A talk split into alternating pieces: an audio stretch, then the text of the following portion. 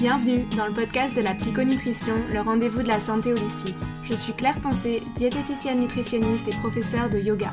Ce qui m'intéresse, ce n'est pas uniquement ce que vous mettez dans votre assiette, mais de vous aider à retrouver une relation saine et sereine avec votre corps et la nourriture. Dans ce podcast, je partage plein d'idées utiles et concrètes pour vous aider à atteindre votre poids idéal sans frustration ni régime et gagner confiance en vous. Si ce n'est pas déjà fait, abonnez-vous pour ne pas manquer les prochains épisodes et bonne écoute.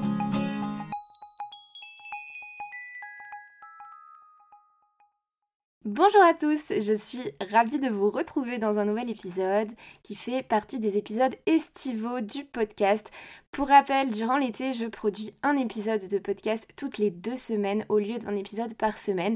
Évidemment, on se retrouve dès septembre avec un épisode toutes les semaines, comme à notre habitude, mais je souhaitais respirer un petit peu, je vous avoue, pendant cet été. Alors dans cet épisode, nous allons parler d'un problème courant qui s'accentue justement pendant l'été. Je vais vous parler de la rétention d'eau et des jambes lourdes. On remarque souvent qu'on fait de la rétention d'eau en été, mais sachez que si elle est vraiment marquée au point de vous d'ailleurs, c'est qu'elle est accentuée durant ces mois de l'année où il fait particulièrement chaud, mais pour autant, ça ne veut pas dire qu'elle est inexistante les autres mois de l'année, c'est juste que ben on s'en rend moins facilement compte. Évidemment, ce n'est pas normal de voir vos jambes doubler de volume avec la chaleur. C'est assez commun que ce phénomène se produise de manière modérée, mais pas au point de vous incommoder au quotidien. Alors si ça peut vous rassurer, moi aussi j'ai fait de la rétention d'eau pendant l'été. J'avoue que j'en fais beaucoup moins euh, depuis que je travaille à mon compte puisque j'ai la liberté d'organiser mon emploi du temps comme je le souhaite. Donc euh, ben, je ne reste jamais immobile toute une journée devant un ordinateur. Et j'ai aussi la chance d'habiter à 15 minutes en voiture du lac Léman. C'est vrai que je peux aller me rafraîchir en fin de journée euh, si j'en ai l'envie. Et je fais également du sport régulièrement. Alors je vous rassure, ça n'a pas toujours été le cas, je n'ai pas toujours eu ce mode de vie. Auparavant, j'étais euh, pendant près de trois ans éditrice au sein d'une maison d'édition spécialisée en santé naturelle. Et en dépit du fait que euh, ça a été sincèrement une incroyable expérience, mon quotidien euh, faisait que malgré tout, ben, je passais 8 heures par jour devant un ordinateur.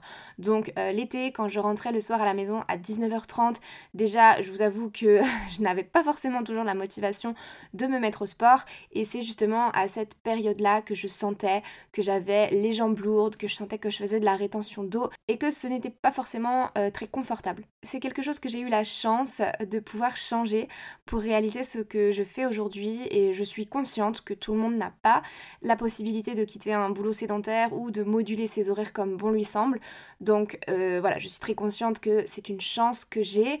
Après, voilà, quelle que soit votre situation, le but aujourd'hui, c'est que je vous partage des conseils qui vont pouvoir s'adapter à tout le monde et qui seront valables pour vous aussi, quelle que soit votre situation. Encore une fois, il est courant d'avoir de la rétention d'eau pendant les mois de l'été en raison de la chaleur et de l'humidité. Donc si c'est votre cas, je vous rassure, vous n'êtes pas un cas isolé justement.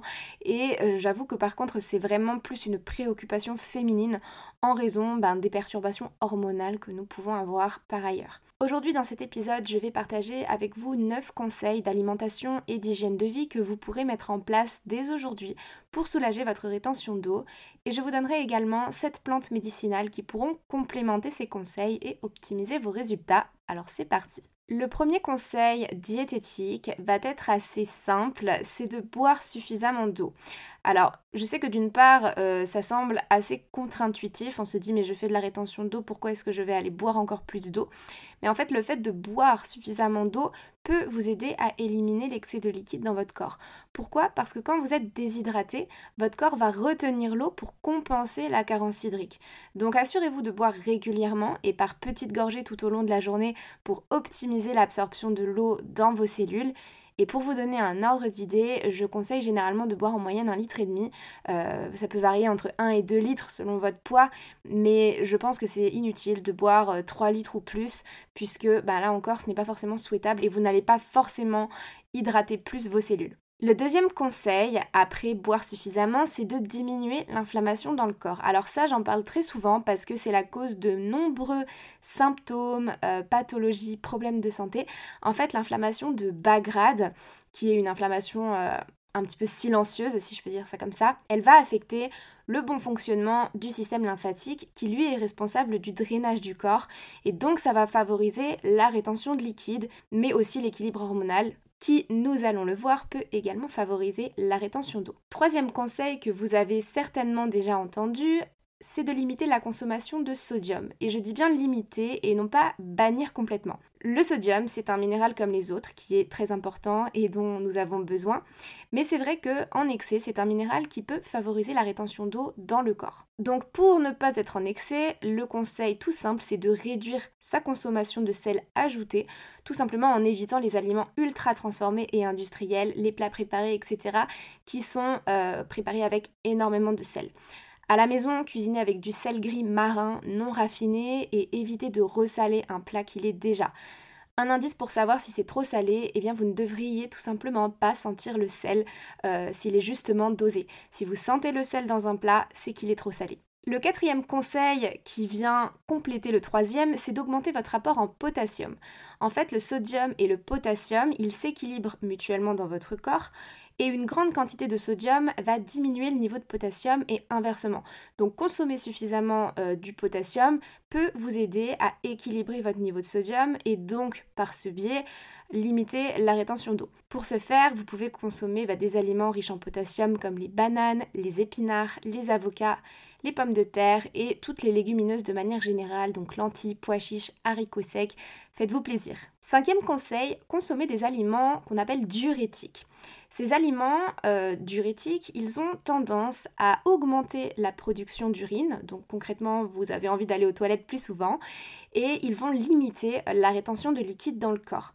Alors il y en a des très connus, euh, notamment tout ce qui est asperges, artichauts, concombres, fenouil, euh, céleri. Vous avez aussi les baies rouges, notamment le cassis, qui sont des aliments diurétiques et vous remarquerez que c'est souvent ces aliments-là qui sont utilisés dans les compléments alimentaires justement pour vous aider à éliminer l'excès de liquide. Un autre aliment qui est moins connu pour ces propriétés-là, c'est le gingembre, que personnellement j'utilise euh, pour beaucoup de ses propriétés et qui par ailleurs est anti-inflammatoire, donc il a vraiment ce double rôle en ce qui concerne la rétention d'eau et les jambes lourdes. Sixième conseil, vous n'allez pas forcément l'apprécier si vous aimez faire des barbecues et des apéros l'été, mais ça va être d'éviter les excès d'alcool. Alors outre le fait que l'alcool en excès soit globalement néfaste pour la santé, euh, il faut quand même mentionner le fait qu'il perturbe l'équilibre hydrique du corps. C'est pas forcément quelque chose que je vous recommanderais. Le vin rouge, Néanmoins, ça reste la boisson alcoolisée la plus conseillée, mais vraiment évitez euh, tous les cocktails très sucrés, les vins liquoreux, etc. Parce que là encore, ben, ils vont perturber l'équilibre hormonal. Mon septième conseil, c'est de faire du sport régulièrement. Je sais que l'été est synonyme de vacances et de bronzette sur la plage pour la plupart d'entre vous, mais pour autant, ce n'est pas une raison de stopper complètement toute activité physique. Le fait de bouger, ça va contribuer à stimuler la circulation sanguine, à réduire la rétention d'eau et la sensation de jambes lourdes. Et je ne vous dis pas d'aller en salle de fitness 5 jours sur 7. Au contraire, moi je suis plutôt partisane de l'exercice en extérieur pour synthétiser de la vitamine Par la même occasion. Donc pratiquez plutôt une activité 2 à 3 fois par semaine sans oublier de bouger chaque jour. Là, je ne parle pas forcément d'activité sportive, je parle juste d'une activité physique qui doit être quotidienne et ce sont deux choses différentes. Le sport, deux à trois fois par semaine, c'est un rythme qui est convenable, mais l'activité physique, vraiment le fait de se mouvoir, de bouger, ça, ça doit être tous les jours. Huitième conseil, surélevez vos jambes. Alors quand vous êtes euh, en état critique, entre guillemets, si vous voyez vos jambes ou vos pieds doublés de volume, le fait de les surélever peut aider à réduire ce phénomène. Alors pour ça, vous avez tout simplement à vous allonger sur le dos et à placer vos jambes contre un mur ou euh, sur un coussin épais. Ça va favoriser le retour veineux et ça va stimuler le drainage de la lymphe. Et enfin, mon neuvième conseil en matière euh, de mesures hygiéno-diététiques, ça va être de faire des drainages lymphatiques. On n'en parlait pas beaucoup il y a quelques années, c'est vrai que maintenant ça revient de plus en plus, euh, c'est même assez à la mode je dois dire. Le drainage lymphatique, euh, c'est vrai qu'il a quand même cette capacité de stimuler bah, le mouvement de la lymphe, c'est pour ça qu'on l'appelle drainage lymphatique, et de faciliter le retour veineux. Donc ça va vraiment aider à soulager tout ce qui est symptômes de rétention d'eau et de jambes lourdes. Après, moi je pense que c'est le genre de thérapie dont les effets se voient. Alors certes, vous pouvez voir des effets dans l'immédiat, mais en fait, si vraiment vous voulez avoir des résultats durables, moi je pense que c'est quelque chose qu'il ne faut pas faire simplement juste l'été parce que les symptômes s'accentuent, mais qu'il faut faire peut-être euh, bah, toute l'année, à, à intervalles réguliers. Évidemment, c'est un coût d'aller chez un professionnel, mais euh, au moins bah, vous êtes sûr de bénéficier d'une réelle expertise et d'une méthode certifiée. Je pense notamment à la méthode Renata, dont on parle beaucoup et qui a quand même beaucoup de bienfaits. Après, il faut le savoir, vous pouvez aussi vous approprier quelques techniques de base euh, de drainage lymphatique que vous pouvez ensuite euh, refaire chez vous. Par exemple, le massage du ventre dans le sens des aiguilles d'une montre. Ça, tout le monde peut le faire à la maison et il est très bénéfique pour la digestion. Vous avez aussi le massage des jambes par mouvement circulaire en commençant par les pieds et en remontant lentement jusqu'aux cuisses pour encore une fois favoriser la circulation sanguine. Donc ça fait déjà pas mal de choses à mettre en place. Euh, donc pour vous récapituler un petit peu tous les conseils que je viens de donner, le premier conseil c'était de boire suffisamment d'eau. Deuxième conseil, diminuer l'inflammation dans votre corps. Troisième conseil, limiter la consommation de sodium. Quatrième conseil, augmenter votre apport en potassium. Cinquième conseil, consommer des aliments diurétiques. Sixième conseil, éviter les excès d'alcool. Septième conseil, faites du sport régulièrement. Huitième conseil, surélevez vos jambes. Et le neuvième conseil, faites des drainages lymphatiques de temps en temps. Alors si malgré tous ces conseils, vous ne parvenez pas à venir à bout de votre rétention d'eau, eh bien vous pouvez avoir recours à des plantes. Petit disclaimer néanmoins, n'oubliez pas que n'importe quel remède, même naturel, même une plante, peut avoir des interactions avec certains médicaments ou des contre-indications vis-à-vis de certaines pathologies ou de certains contextes. Je pense par exemple à la grossesse, il y a plein de plantes que vous ne pouvez pas prendre si vous êtes euh, enceinte ou allaitante. Donc vraiment, j'insiste, je ne vais pas rentrer dans les détails dans cet épisode, mais vraiment renseignez-vous systématiquement avant de commencer euh, un complément alimentaire, c'est hyper important. Alors il y a cette plante que j'avais envie de vous parler aujourd'hui dans cet épisode et que vous pouvez utiliser pour soulager la rétention d'eau.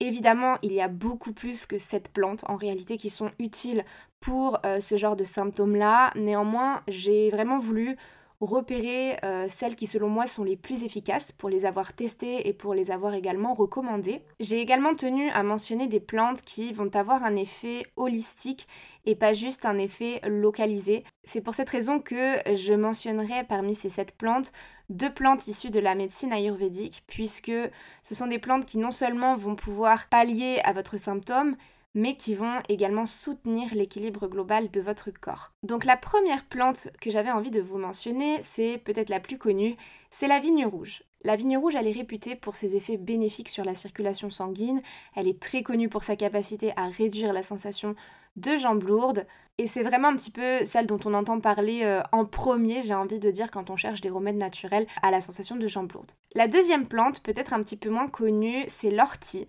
L'ortie, elle a des propriétés diurétiques et elle peut effectivement contribuer à la réduction de la rétention d'eau puisqu'elle fait partie de ces fameux aliments ou plutôt plantes dans ce cas euh, précis à l'effet diurétique qui va donc ben, éliminer l'excès de liquide et peut-être vous donner l'envie d'aller aux toilettes un peu plus souvent. La troisième plante, c'est l'ama qui va aider à tonifier les veines et donc par ce biais à soulager les symptômes de jambes lourdes. La quatrième plante, c'est le marron d'Inde. Là aussi, je pense qu'elle est assez connue, au même titre que la vigne rouge. On la retrouve souvent euh, dans les complexes de plantes pour soulager la rétention d'eau.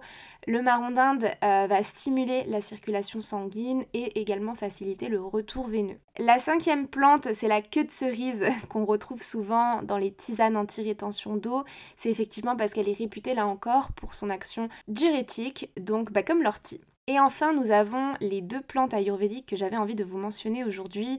Donc la première, c'est la chatavari. C'est une plante adaptogène qui est utilisée pour soutenir l'équilibre hormonal global de la femme. Donc évidemment, je la conseillerais beaucoup plus aux femmes. Elle fait partie de la famille des asperges, donc elle dispose également de ces mêmes propriétés diurétiques et aura donc euh, cette capacité d'éliminer l'excès de liquide dans le corps et de soulager globalement la rétention d'eau. La chatavari, c'est vraiment la plante par excellence que je conseille euh, aux femmes pour tout ce qui est déséquilibre hormonaux. Comme je vous l'ai dit, la rétention d'eau, la sensation de jambes lourdes peut aussi être en partie causée par des déséquilibres hormonaux ou tout du moins accentués.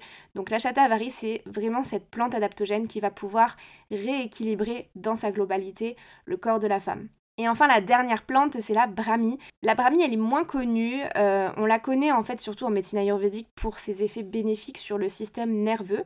Mais c'est toujours intéressant euh, de savoir qu'elle possède des propriétés diurétiques, effectivement, et qu'elle va venir soutenir la fonction rénale. Elle est très apaisante. Elle a tendance à également clarifier le mental, à voilà, nous apaiser, nous sentir moins stressés au quotidien. Donc encore une fois, c'est pour cette raison que j'aime beaucoup les plantes euh, de la médecine ayurvédique, c'est qu'elles n'ont pas un seul effet ciblé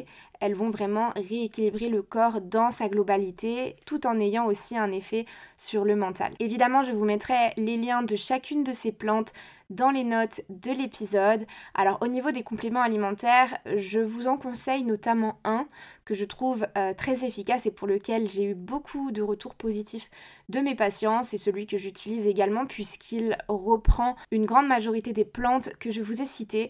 C'est le complexe On veut des jolies gambettes d'Atelier Nubio. J'en parle beaucoup, mais vraiment c'est euh, un complément qui à la fois est plutôt pratique à prendre, qui change des gélules. En fait, ce sont des petites ampoules que vous diluez dans l'eau, ça a un petit goût de cassis et franchement c'est plutôt agréable à prendre, ce qui n'est pas négligeable sachant qu'il est vraiment efficace. Donc je vous mettrai le lien de ce complément dans la description.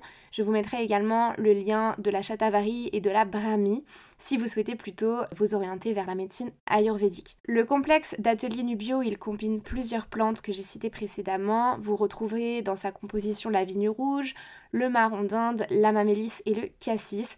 Donc en complément des conseils diététiques et d'hygiène de vie que je vous ai donnés, je trouve qu'il fonctionne très bien. Voilà, donc j'espère que ces conseils vous aideront à passer un bel été. Quant à moi, je vous retrouve eh bien, dans deux semaines pour un prochain épisode estival. Je suis également ravie de vous annoncer que je vous réserve un mois de septembre en béton avec le retour des épisodes une fois par semaine et une thématique mensuelle qui tournera autour des problèmes de digestion. Donc on va parler colon irritable, SIBO, intolérance, mais je ne vous en dis pas plus, je vous laisse un petit peu la surprise quant à ce programme de septembre.